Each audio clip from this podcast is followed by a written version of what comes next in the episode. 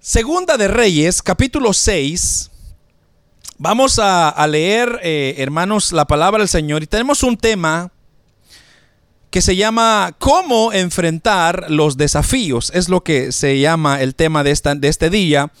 En el capítulo 6, versículo 14, vamos a leer la palabra del Señor y dice de la siguiente manera, entonces envió el rey allá gente de a caballo y carros y un gran ejército, los cuales vinieron de noche y sitiaron la ciudad. Y se levantó de mañana y salió el que servía al varón de Dios. Y he aquí el ejército que tenía sitiada la ciudad, con gente de a caballo y carros. Y entonces sus criados le dijo, ah, Señor mío, ¿qué haremos? Y él le dijo, no tengas miedo porque más son los que están con nosotros que los que están con ellos. Y oró Eliseo y dijo, te ruego, Jehová, que abran los ojos para que vea. Y entonces Jehová abrió los ojos del criado y miró, y he aquí, en el monte estaba lleno de gente de a caballo y de carros de fuego alrededor de Eliseo. Aleluya. Y luego que los sirios descendieron a él, Oró Eliseo a Jehová y dijo, te ruego que hieras con ceguera a esta gente. Y los hirió con ceguera conforme a la petición de Eliseo. Amados hermanos, eh, en esta ocasión tenemos una interesantísima porción de la palabra del Señor, donde, hermanos, nos enseña una, un acontecimiento que, que fue real, que nos narra este capítulo 6. De hecho, hay como tres incidentes en este capítulo 6. Y quizá los vamos a ir tocando poco a poco, pero solo para que usted entre en contexto qué es lo que está pasando acá o qué es lo que está aconteciendo acá. Y es de que, hermanos, los sirios eran archienemigos del pueblo de Israel. Y toda la vida ellos eh, le llevaban la contraria y querían hacerle la vida imposible a Israel, pero no solamente a Israel, sino que a todos aquellos pueblos pequeños indefensos. Y es que lo que hacían los sirios es que ellos tenían hermanos ejércitos a morir. Y ellos tenían pequeñas tropas que, mandaban a lugares pequeños y saqueaban. Le llamaban los saqueadores. Entonces lo que hacían los sirios es que cuando ellos necesitaban algo, mandaban una pequeña tropa y algún pueblo indefenso y les quitaban todo, les quitaban la comida, les quitaban eh, muchas cosas e inclusive llevaban hasta esclavos para ellos. Pero luego estaban otras tropas, digamos que encima de esa, era como una tipo jerarquía, que habían otros grupos más grandes y, con más preparación, más armamento. Entonces ellos miraban la importancia de, de la batalla y así es como ellos se preparaban.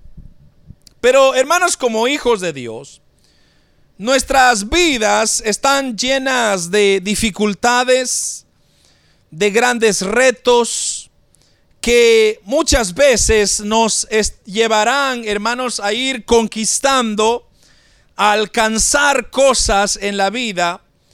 Y en una ocasión me, gustó lo que dijo a Theodore Roosevelt, que en una ocasión él dijo, es mucho mejor enfrentarse a los grandes desafíos y aspirar a gloriosos triunfos aún arriesgándose a perder, que integrarse a las filas de los mediocres que nunca se alegran ni sufren demasiado, porque viven en una gris penumbra sin victorias ni derrotas. Es mucho mejor enfrentarse a grandes desafíos. eso es importante, hermano. Porque lo que, lo que sucede es de que la vida en que nosotros nos desenvolvemos está lleno de desafíos y, retos y hermanos, hermanos, grandes dificultades muchas veces que nosotros podemos o necesitamos, hermanos, vencer. Pero hay muchas personas que no, no quieren avanzar, no quieren, hermanos, como que pelear esas dificultades, sino que prefieren quedarse en, las líneas de afuera y decir, no, hermano, yo, yo, no quiero problemas, yo no quiero meterme con nadie, yo no quiero eh, esforzarme, yo no quiero. Y hermanos, y eso existe muchas personas hoy en día, donde hay personas que no avanzan, no se superan en la vida porque ellos les tienen miedo a los desafíos, les tienen miedo a los retos. Como seres humanos, lo que sucede es que nosotros llegamos rápidamente a conformarnos con el nivel que tenemos. Entonces hay personas que, hermanos, tienen muchos talentos, muchas cosas que ofrecer, pero por causa de la comodidad, por causa de la de, de moverse a hacer algo, se acomoda con lo que tiene y usualmente se acostumbra a un estilo de vida sin complicaciones, sin desafíos, sin molestias, sin, sin que enfrentarse a nada. Entonces, hermanos, esas vidas, lo que sucede es que cuando usted llega a acomodarse así, entonces usted ya no disfrutará de triunfos. Usted ya no disfrutará de la vida, porque la vida, hermanos, solamente la vida en sí es un reto ya. Entonces, Hermanos, los desafíos tarde o temprano siempre se van a presentar y la realidad es que usted y yo tenemos que tener una actitud correcta para poder enfrentarlas. Aunque usted se quede en las líneas de afuera de una carrera, de una pista, como usted quiera llamarle, o como dicen en inglés, the sidelines, usted se queda ahí sin, sin molestar a nadie, siempre habrán hermanos, que enfrentar desafíos. Siempre habrán desafíos que enfrentar. La, cuestión es con qué actitud la va a enfrentar usted. Por eso, hermanos, es lo que nos enseña estos versículos que acabamos de leer, estos textos que acabamos de leer, de que lo que había sucedido, es un poco de contexto, que lo que había sucedido es que el, el rey sirio estaba planeando contraatacar a ciertos pueblos, pero en especial al pueblo de Israel. Y el Señor le revelaba a Eliseo y le decía, Eliseo, dile al rey que los sirios se van a reunir en tal lugar. Entonces, que no pase por ahí. Entonces venía Eliseo, le decía a su siervo, le decía, mire, dile al rey que allá va a estar los sirios, que no pasen por ahí. Y así sucedía, y así sucedía hasta que el rey de Siria se molestó y dijo, bueno, ¿cómo es posible que aquí dentro de mi ejército hay alguien que está soplando la información? Porque es que en cualquier lugar que nosotros vayamos, ahí no está el pueblo de Israel. ¿Qué está pasando? Hay un intruso acá metido. Y vino alguien un poco más sabio y dijo, disculpe rey sirio, pero es que lo que está sucediendo es de que Dios le está mostrando a un hombre que el pueblo de Israel tiene. Y ese hombre se llama Eliseo. Y Dios le revela lo más secreto de tu recámara. Eso, lo que tú estás haciendo en lo más escondido, Dios se lo está revelando al profeta. Y entonces él, él dice, bueno, ¿cómo es eso? Es que el Dios de Israel se está encargando de pasarle la información a, Eliseo y Eliseo entonces alerta a las tropas de Israel. Entonces viene el rey sirio y arremete en contra de Eliseo. Entonces le dice, bueno, si ese es el caso, entonces vayámonos y preparen una tropa, pero no la pequeña, la saqueadora, sino una tropa con más potencia, porque este Eliseo tiene que pagar todo lo que está haciendo. Mire, bien, hermano, lo que está sucediendo. El enemigo, los enemigos de Dios están preparando para desafiar al pueblo de Israel. Porque hay alguien que les está mostrando o sacando a luz todos sus secretos. Y hoy en día muchas personas y muchas gentes de igual manera siguen con ese deseo, con esa intención, pensando y hermanos arremeten en contra de Dios porque dicen es que estos creyentes, estos cristianos se creen la gran cosa, piensan que nada les va a pasar y entonces porque creen en ese su Dios, entonces ellos arremeten en contra del pueblo de Dios. La pregunta es, ¿con qué actitud vamos nosotros a responder en contra de los enemigos del Señor? Entonces, en el versículo 14, que no lo leímos, o si quiere leamos el versículo 12 para que usted vea lo que yo le estoy diciendo. Entonces uno de los siervos dijo, no, rey, señor mío, sino que el profeta Eliseo está en Israel el cual declare al rey de Israel las palabras que tú hablas en tu cámara más secreta. Y él dijo, id y mirad dónde está para que yo envíe a prenderlo. Y fue dicho, y le fue dicho, y he aquí que él está en Dotán. Dotán está, amados hermanos, a 20 kilómetros norte de Samaria. Entonces, si Samaria estaba aquí, 20 kilómetros al norte, en una montaña, estaba Dotán. Ahí es donde estaba Eliseo. 20 kilómetros. Recuérdese ese número porque después lo vamos a tocar. Entonces, arman un ejército para ir y atacar a Elí, a Eliseo ahora, el profeta Eliseo, porque ya descubrieron que Eliseo es el que, hermanos, está ahora constantemente revelando los secretos de este rey. Entonces vamos a ver tres elementos que nosotros necesitamos para enfrentar cualquier desafío que pueda venir. Y tome nota en esto. Lo primero que vamos a ver acá es que para enfrentar los desafíos, no debemos de dejarnos de intimidar por ellos. Eso es como número uno. Vaya tomando nota. Para enfrentar los desafíos no debemos de dejarnos intimidar por ellos. Porque mire lo que dice la palabra del Señor. Entonces su criado dijo, que es el versículo que leímos, versículo 17,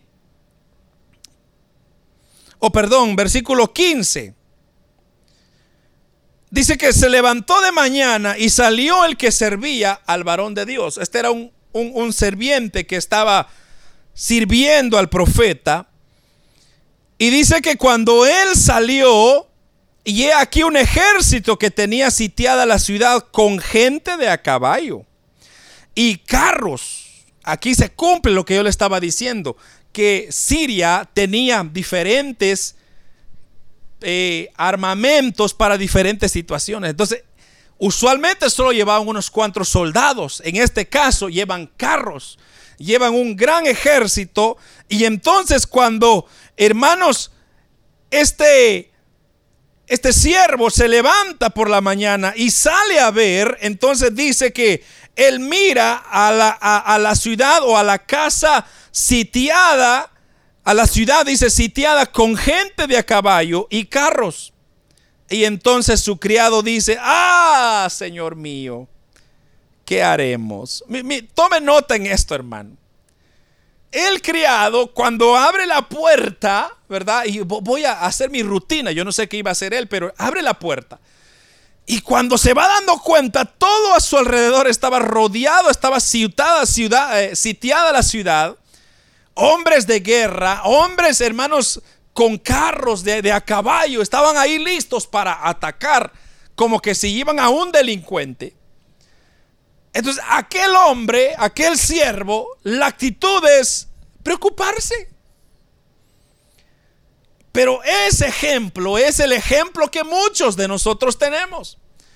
Cuando viene un problema, cuando hay una situación, cuando se levanta una, una pandemia, cuando se levanta un problema, lo primero que hacemos, ay, ¿qué voy a hacer? Ay, ¿cómo voy a salir de esta? Ay, ¿qué pasó? Ay, solo somos ayes. Y hermanos, la actitud es no debemos de dejarnos intimidar por las cosas. Con esto no estoy diciendo que no vamos a, sentir ciertos temores, ciertas dudas, ciertos miedos. Claro que las vamos a tener. Pero aunque las tengamos, amados hermanos, cuando usted ha confiado en Dios, cuando su fe está puesta en Dios, cuando su confianza está puesta en Dios, entonces ahí usted se podrá parar firmemente y decir, claro, yo en mi humanidad no la voy a poder salir adelante, yo no voy a poder hacerlo, pero con la ayuda del Señor, con la gracia del Señor, con el favor de Dios, yo podré vencer, salir adelante. Esa es la actitud. Pero lo que hizo el siervo es, ay Señor, ¿qué vamos a hacer? Es capaz que hasta se desmayó ahí. Claro, no dice la Biblia, ¿no? Entonces, cuando se levanta, hermanos, el momento, cuando vienen momentos, porque es que así es la vida, hermano. Quizá ahorita usted podría decir, oh hermano, yo estoy bien, a mí no me pasa nada, aleluya, gloria a Dios, estoy en victoria, hermano. Qué bueno por usted, lo felicito. Pero espérese, llegará un momento en su vida cuando usted será desafiado. Cuando el problema llegará. Cuando la situación se opondrá. La enfermedad lo azotará. La pregunta es, ¿con qué actitud va usted a enfrentar esos desafíos? Entonces, hermanos, el siervo se paralizó de miedo. Y básicamente como él lo que vio fue la fuerza humana, el ejército de Siria, entonces eso hermanos, a él lo eliminó básicamente. Porque eso es lo que hace Satanás. Y la Biblia mismo dice que Satanás ha venido para matar, hurtar, para destruir. Me encanta lo que dice David en los libros de los Salmos, capítulos 42, ¿por qué te abates, oh alma mía? ¿Y por qué te turbas dentro de mí? Espera en Dios, porque aún he de alabarle, salvación mía y Dios mío. Hermanos, cuando vemos así es porque estos hombres en algún momento de su vida fueron desafiados. Y usted similarmente será desafiado. Serán situaciones terribles, serán malas noticias, problemas que amenazan incluso nuestra seguridad muchas veces. Muchas cosas se van a, poner y nos van a desafiar en la fe. Entonces, lo, lo que estamos viendo acá es cómo enfrentar esos desafíos. ¿Qué podemos nosotros hacer para enfrentar esos desafíos? Pues entonces la primera es no intimidarnos. Hermanos, como dije, todas esas cosas se van a levantar, pero no hay que intimidarse. Algo que me recuerda y que yo le he dicho muchas veces y quizá aquí no lo he dicho, pero se lo voy a decir y quizá lo va a escuchar muchas veces, pero yo lo digo no por el hecho de que no tengo nada que decir, lo digo porque es un testimonio vivo mío. Hermanos, cuando yo estaba bien, yo estaba normal, tranquilo. Cuando de repente en una ocasión, un día viernes, me recuerdo por la tarde, por la ya la noche ya, ya rumbo a mi casa, yo estaba visitando a mis padres, rumbo a mi casa, cuando, hermano, de repente yo sentí un dolor en el estómago y, y hermanos, un dolor que me eliminó por completo, literalmente me aguadó, me quitó, hermanos, la fuerza. Yo no me podía sentar, parar, acostar. Era un dolor terrible. Cuando de repente le digo a mi padre, lléveme al hospital porque yo no me siento bien. Y en vez de ir a mi casa, yo voy a rumbo al hospital. Y cuando llego al hospital no me hacen caso, pasamos como tres horas por ahí esperando, yo revolcándome en el piso. Hasta que de repente hacen sus análisis y ellos se dan cuenta de que una enfermedad me había golpeado, que se llama pancreatitis. Ahora la, pregunta venía, ¿cómo es que surge la pancreatitis? ¿De dónde viene? Y los doctores, hermano, estudiando, haciendo exámenes, me metían hermanos, hacer exámenes aquí, exámenes allá, y no daban el por qué. La única conclusión que sacaron fue que fue una piedra o una micropiedra que golpeó mi, mi páncreas y eso la inflamó. Eso fue la respuesta que me dieron. Pero yo voy al punto, hermanos, que yo estaba bien. Yo no pensaba terminar en un hospital. Yo no pensaba que iba a estar en un proceso como eso. Y hermano, cuando ahora mi vida es literalmente desafiada porque podría existir, hermanos, el hecho de que ahí se acababa mi vida. Y que posiblemente yo ya no iba a volver a vivir. Entonces, ahí cuando usted desafiada de esa manera, entonces usted se tiene que preguntar, bueno, ¿y cómo puedo enfrentar este desafío? Yo lo único que me recuerdo es que yo le decía al Señor, si tú es tu voluntad el llevarme, pues Señor, llévame ya. Y si no, pues tú sabes lo que vas a hacer conmigo. ¿Por qué me estás llevando por este proceso? Tú sabes que contigo yo voy a salir adelante. Y hermano, fue un proceso de meses. Pero para no alargar tanta la historia. Hermanos, hasta hasta que llegué a la iglesia, el Señor me habló a través de una profecía. Y el Señor me dijo que la razón por la cual yo había terminado en el hospital y porque había pasado por ese proceso es porque el diablo le pidió permiso a Dios para probar mi vida, probar mi fe. Y el Señor se lo permitió. Entonces, cuando yo escuché eso, hermanos, no tuve opción que decir, Padre, gracias. Porque ahora entiendo de que Satanás nos lleva a hambre. Satanás quiere destruir, quiere acabar con nosotros. Pero gracias porque aún te sigue pidiendo permiso y te va a seguir pidiendo permiso. Y tú le vas a permitir hasta dónde puede llegar. Y hermanos, Dios le permitió herirme, pero mi fe se fortaleció más. Ahí yo pude entender y pude decir, propósitos tiene Dios conmigo. Y mire dónde me tiene el Señor ahora. No es casualidad, hermano, todo lo que Dios hace, los desafíos que hay que enfrentar. Lo que sucede es que Dios nos prepara para el mañana. Entonces, hermanos, así estaba sucediendo con el pueblo de Israel. Eliseo era confrontado con una situación. Entonces tenemos lo primero. El primero fue el siervo. Él, como quizá no estaba tan agarrado de Dios, sino que él sabía que le servía al profeta, pero quizá él sabía que el profeta era hijo de Dios y era un siervo de Dios, pero, pero él no tenía esa convicción hasta que vio ahí. Entonces lo primero es para enfrentar los desafíos debemos dejarnos o debemos no debemos de dejarnos de intimidar por ellos. Lo segundo es para enfrentar los desafíos debemos de confiar plenamente en Dios. Para enfrentar los desafíos debemos de confiar plenamente en Dios. Él le dijo, no tengas miedo. ¿Quién le dijo esto? Eliseo le dijo a su siervo, versículo 16, no tengas miedo, porque más son los que están con nosotros que los que están con ellos. Aleluya. Hermanos, es una promesa, agárrela, dígala, yo la tomo, hermano. Porque más hay con nosotros que los que están afuera. Hermanos, el ángel de Jehová acampa alrededor de los que le temen y los defiende.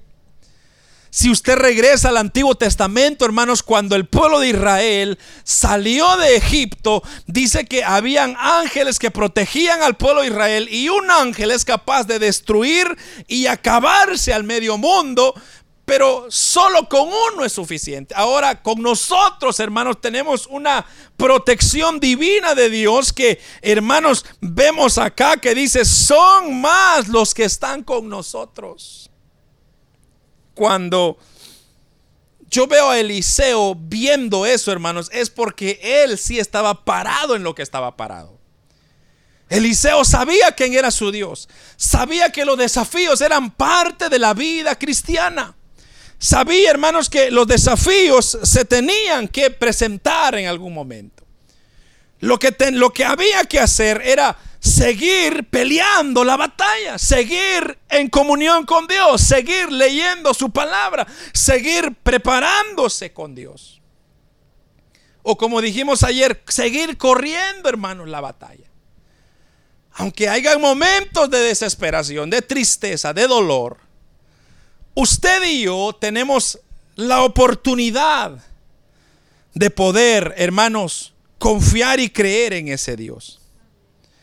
Entonces, para enfrentar los desafíos correctamente, debemos colocar nuestra plena confianza en Dios. Ahí, ahí está todo. No hay otra forma, no hay otra manera, no, no hay otra fórmula. Para usted enfrentarse, hermanos, a todos los desafíos que han de venir, su confianza tiene que estar plenamente en Dios. Los hombres ponen su confianza en otras cosas y fracasan. Pero en Dios, el que confía en Jehová nunca será defraudado. Eliseo lo sabía. Sí, como no lo había de saber, hermano, sí. Mire, unos versículos antes, yo, yo le recomiendo que lo lea, no ahorita, en su, en su tiempo. Pero lea el capítulo 1 o el capítulo 6, versículo 1 en adelante. Usted se va a dar cuenta de un incidente donde uno de los profetas, porque era una escuela de profetas que tenían ahí en Dotán, y hermanos, uno de los, de, los estudiantes se cayó su hacha en el agua. Y aquel afligido y dijo, ay Dios mío, no solo que era prestado, y ahora cómo voy a hacer para pagarlo. Era hierro, hermanos, el hierro era caro. Entonces le dice Eliseo, ¿y dónde cayó? Pues por aquí se cayó mi señor agarró un árbol y una, una, vara de árbol y dijo, bueno, y la hizo flotar. Así dice la Biblia, la hizo flotar. El hierro flotó. Entonces, ya Eliseo venía practicando el Dios era real, que era que respondía por él. Entonces, si Dios le dio ese milagro, usted me va a decir que Dios ahora no lo iba a cuidar. Claro que sí. Más ahora, hermanos, que él estaba siendo, o su vida estaba siendo, hermanos, eh, presionada por el enemigo, cuanto más ahora. Lo que necesitaba era fe, creerle a Dios, creer el poder de Dios, que él podía hacerlo. Las palabras de Eliseo, hermanos, lo expresan de la siguiente manera. No tengas miedo, no tengas temor porque más son los que están con nosotros que los que están con ellos. Entonces, nuestra fe, escuche esto, nuestra fe está relacionada con nuestra victoria. Voy a repetirlo. Nuestra fe está relacionada con nuestra victoria. Si usted no tuvo victoria es porque no tuvo fe. Usted se hizo un lado y dejó pasar no se involucró. Y mucha gente no se involucra en la iglesia por eso, por miedo al compromiso. Porque sabe que hay retos, hay desafíos. Pero hermanos, si usted se queda en las líneas de afuera, si usted se queda ahí, hermanos, viendo lo que está aconteciendo, no van a haber victorias para usted. Sencillamente. Nuestra fe está directamente relacionada con nuestra victoria. Basta, hermanos, solo leer la Biblia, como muchos hombres, muchas mujeres alcanzaron grandes victorias en su vida a través de su fe en un Dios verdadero. Eso es la forma como nosotros vemos a muchos hombres venciendo. Es que le creyeron a Dios. Nuestro Señor Jesucristo, hermanos, le dijo a sus discípulos allá en Marcos 11, 22 al 24, que mire, el creyente, el discípulo tenía que tener fe. Respondiendo Jesús le dijo, tened fe en Dios. Porque de cierto os digo que cualquiera que dijere a este monte, quítate y échate en el mar, y no dudare en su corazón, sino creyese que será hecho lo que dice, lo que diga se le será hecho. Por tanto os digo, dice la palabra del Señor, todo lo que pidieres orando, creed que lo recibiréis. Y mire, y os vendrá. Eso dice Marcos 11, 22 al 24. Creed. Solamente es creer. Tened fe, le dijo el Señor a sus discípulos. Si ustedes le dicen a este monte, muévete y ponte en el mar, se va a hacer. ¿Por qué? Porque ustedes están creyendo en su corazón. No hay duda de que el Dios que ustedes tienen es el Dios quien hizo los cielos y la tierra. La clave, hermanos, para enfrentar los desafíos es no dudar que Dios hará todo lo que pidamos en oración, según sea su voluntad. Y eso era lo que Eliseo sabía, hermano. Usted lee la historia de Eliseo. Eliseo hizo el cuádruple, creo yo, de milagros que hizo Elías. Usted, o sea que Elías no tenía fe. Claro que tenía fe. Era un hombre de fe. Pero Eliseo también supo ver la mano de Dios, supo ver cómo Dios, hermanos, se manifestaba de una manera increíble. El pueblo de Israel, hermanos, cuando salió de Egipto, vio al, el poder de Dios manifestándose cuando fueron desafiados por un mar. El mar se abrió. Pero ¿qué, ¿qué hizo Moisés? Le creyó a Dios. Cuando tenían hambre, cayó maná del cielo, pan del cielo. ¿Qué hicieron? El pueblo de Israel fue desafiado con el hambre. Ellos no creyeron, Moisés sí creyó. Una vez más, Moisés le dijo, Señor, yo sé que tú vas a proveer. Y Dios. Y así sucesivamente. Hermanos, podemos ver el poder sobrenatural de Dios. Cómo se ha manifestado a través de la historia. Todo hombre que ha sido desafiado ha podido vencer. ¿Cómo? Creyéndole a Dios. No dudan, no dudar del poder sobrenatural de Dios. Lo tercero, hermanos, para cómo enfrentar los desafíos, es los desafíos, o para enfrentar los desafíos, debemos orar constantemente. Esto, hermano, de la oración le hemos estado dando duro. Y yo, una vez más, como le digo, es que uno, hermano, como, como hombre, siempre anda cuestionando. Yo le, le pregunto al Señor, le digo, Señor, pero ¿por qué? Pero hermano, ¿qué más vamos a hacer en este tiempo de pandemia? Dígame usted, no se puede hacer nada, estamos encerrados. Por más que queramos, hermanos, ir a la iglesia o abrir la iglesia, no se puede. Pero eso no me va a eliminar a mí. Entonces, hermano, yo ya no voy a ser creyente por estos meses. No, más creyente me voy a hacer. ¿Por qué? Porque tengo la oportunidad ahora de leer su palabra, de confiar en Él, de orar constantemente. Y mire lo que dice la palabra. Y oró Eliseo. Versículo 18. Y luego los que y luego que los sirios descendieron a él, ¿qué hizo Eliseo? Oró Eliseo a Jehová. Oró Eliseo a Jehová usted no va a poder vencer ni un desafío si no hay oración. Si usted no ora, no hay victorias. Esa es la verdad. Hermanos, nosotros vemos acá que los desafíos se van a levantar, grandes y pequeños. Hermanos, inmensos y chicos, se van a oponer en cualquier momento de nuestra vida. La pregunta es, ¿cómo lo va a enfrentar usted? ¿Temiendo? ¿Llorando? Mucha gente, ¿sabe qué es lo que mucha gente está haciendo ahora?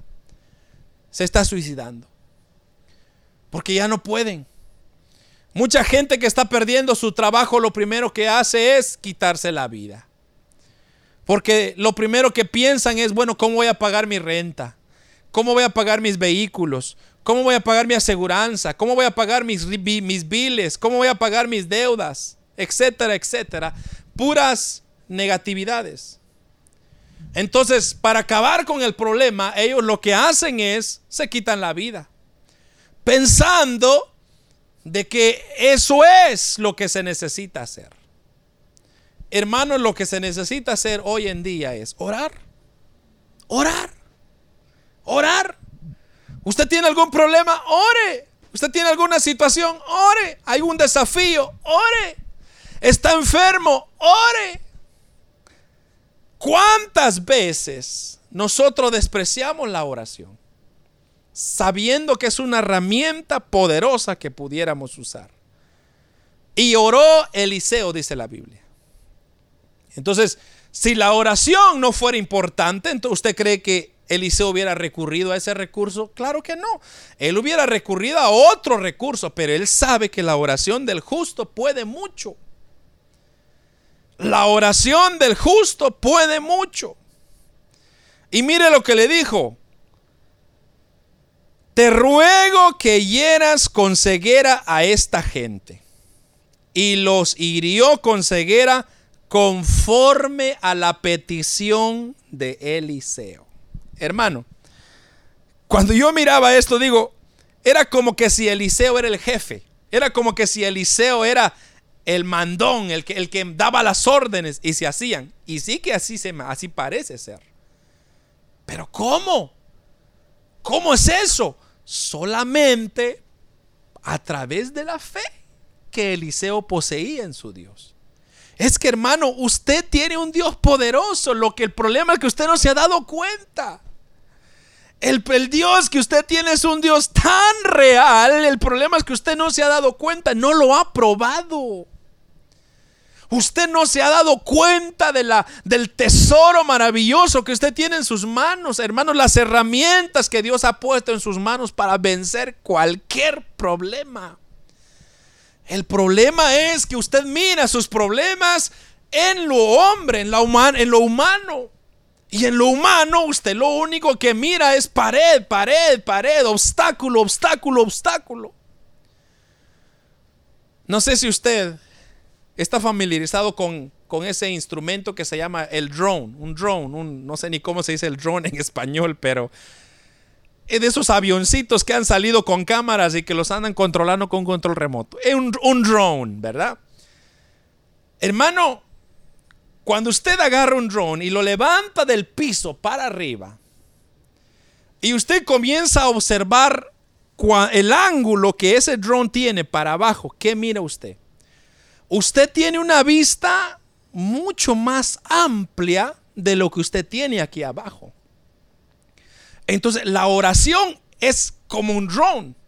La oración es se eleva para poder ver qué tan chiquito es el problema.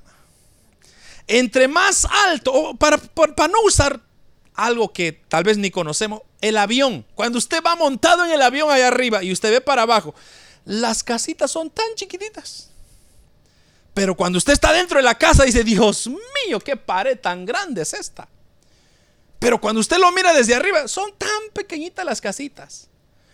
Entonces, la oración es lo que hace. Cuanto más oración hay, más alto es el panorama, más solución, más, hermanos, más tranquilidad. Era lo que tenía. Por eso Eliseo, hermano, la pasaba de, como dicen los colombianos, de chévere. O no sé quién dice ese término, pero dice, la pasaba de chévere. ¿Por qué? Porque este hombre sabía el poder que había en la oración. Entonces, se levantó, hermanos, este ejército, vamos a decirlo así, tremendo ejército, sitiaron la ciudad de Dotán y viene Eliseo, le dice, oh Señor, yo sé que tú estás conmigo, yo te amo, Padre, y en este momento te pido que cegueses a este ejército, que les, que, que les quites la vista, que les caiga una ceguera. Y dice que el Señor hirió con ceguera a todo conforme a la petición de Eliseo. Hermano, Aquí hay una lección bien importante.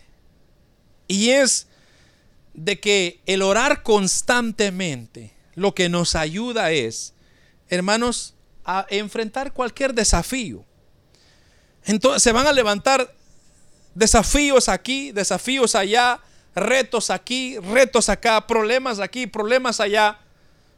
Pero el que está parado en la roca inconmovible de los siglos, ese no se mueve, hermano. Vienen tormentas, vienen hermanos pandemias, vienen enfermedades, vienen... Por eso hermano, usted, eh, otro, el otro día estaba viendo, un, salió un video ahí en YouTube y, y la gente asustada diciendo que, ay Dios mío, ¿qué vamos a hacer? No nos hacen caso, ¿qué está pasando? Afligida. Y yo decía, ¿para qué nos afligimos si estamos en las manos de Dios?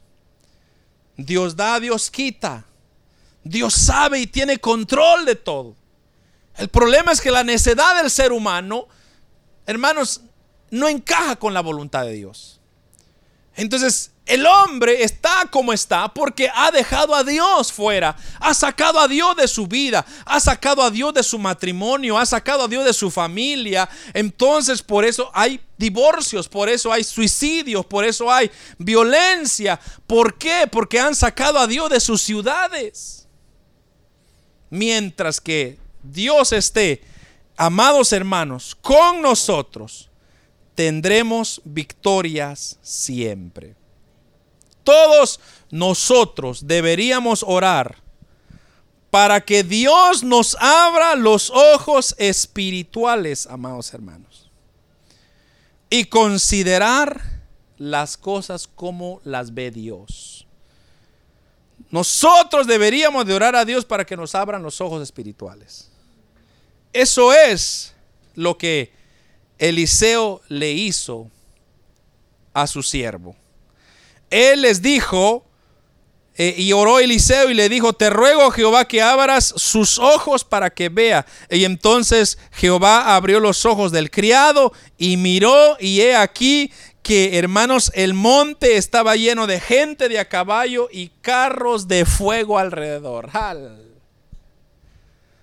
Es como diciendo el Señor, ah, ustedes tienen un ejército con carros, pues yo con fuego. Los voy a, los tengo rodeado a todos. Cuando usted ve las cosas así, hermano, entonces los problemas, las dificultades, los desánimos, la, las enfermedades, lo que sea, lo que sea, hermanos, llegarán a ser una cosa tan insignificante. Y si usted, y fíjese que la historia es fascinante porque después que les cae la ceguera, Eliseo ahora baja y les, y les dice al ejército, le dice, vamos, sigan a ese hombre que ustedes están buscando y los voy a llevar donde, donde deberían estar. Y los lleva 20 kilómetros caminando de Dotán a Samaria. Y hermanos, cuando los lleva a Samaria, ahí los deja y ahora el ejército está rodeado del ejército de Israel. Y entonces el, el rey le dice, Señor mío, bueno, ¿qué quieres que haga con ellos? ¿Quieres que los matemos? Él le dijo, no, no, ¿cómo los van a matar? Denle comida. Y mándelo de vuelta para allá donde vinieron. Hermanos, esta historia es fascinante. Porque pudiéramos decir, hermanos, que hay muchas otras cosas que podríamos hacer para ganar victorias, para triunfar en la vida espiritual. Pero los elementos que Dios ha dejado son tan sencillos, tan prácticos. Lo único que queda hacer es confiar, agarrarse de las promesas. ¿Se recuerda lo que yo hablé el martes, el miércoles? que hay, hermanos, 3.565 promesas para usted y para mí. El problema es que nosotros no los agarramos. Yo les describí, no sé si lo he hecho acá, pero yo, yo, yo siempre he visto esto de las promesas de Dios como, como que si fueran bombillas colgados sobre nosotros. ¿Verdad? Estamos hablando de lo espiritual, obviamente, ¿no? Pero son como que si fueran bombillas. Y cada una de esas bombillas son promesas. Entonces, ¿qué es lo que usted tiene que hacer para agarrar las promesas? Estirar la mano, agarrarla y hacerla suya. Pero ¿Qué hacemos nosotros? Solo las miramos. ¡Ay, qué bonita! La promesa de la fe, el amor y etcétera, etcétera. Y solo estamos viendo, no las estamos agarrando. La pregunta es, ¿cómo las agarramos? A través de la fe, a través de la oración, a través de la palabra, a través, hermanos, de creerle a ese Dios. Cada vez que usted le crea a ese Dios, usted se agarra una promesa. Cada vez que usted le crea, le agarra otra promesa. Y agarra otra, y agarra otra. Y cuando usted se llena de promesas, usted tendrá una vida espiritual de éxito, de triunfo, amado hermano. Entonces, para concluir, hermanos, podemos enfrentar correctamente los desafíos y vencer cada uno de ellos. Garantizado, 100%. ¿Cómo? Alejar todo tipo de temor y no dejarnos intimidar por ellos. Es lo primero. Alejarnos, destruir, desechar el temor. Decir, yo soy hijo de Dios, yo confío en el Señor, yo estoy seguro en las manos de mi Dios. Hermano, pase lo que pase, que la vacuna está infectada, pues no importa, yo estoy en las manos de Dios. Mi vida la, guarda mi Señor. Y hermanos, si yo confío en mi Señor, todo va a estar bien. Si el Señor se lo quiere llevar, no necesita una vacuna, el Señor se lo lleva ya. Además, Dios no le va a permitir a nadie que le mete algún veneno que vaya en contra de su voluntad, porque Dios es bueno con sus hijos. ¿O permitiría usted, hermano, meterle algo malo a sus hijos? ¿Verdad que no? Yo no permitiría eso. Así es nuestro Padre. Él no permitiría semejante cosa. No tenga miedo, hermano. No tenga miedo de la vacuna, no tengo miedo de nada. No le haga caso a tanta basura que hay por ahí. Usted créele a Dios. Segundo, confiar plenamente en Dios. Su confianza en Dios tiene que ser de lo más óptimo. Y tercero, orar constantemente para que Dios mueva su mano a favor de sus hijos. Porque los que confían en Jehová, porque los que confían en Jehová, dice su palabra, los que confían en Jehová, han de ver cosas maravillosas, han de ver cosas preciosas, han de ver cómo Dios se ha de manifestar. Todos los que esperan en el Señor Espera en Jehová y Él te concederá las peticiones de tu corazón. Salmo 37, 4. Hermanos, los desafíos son constantes.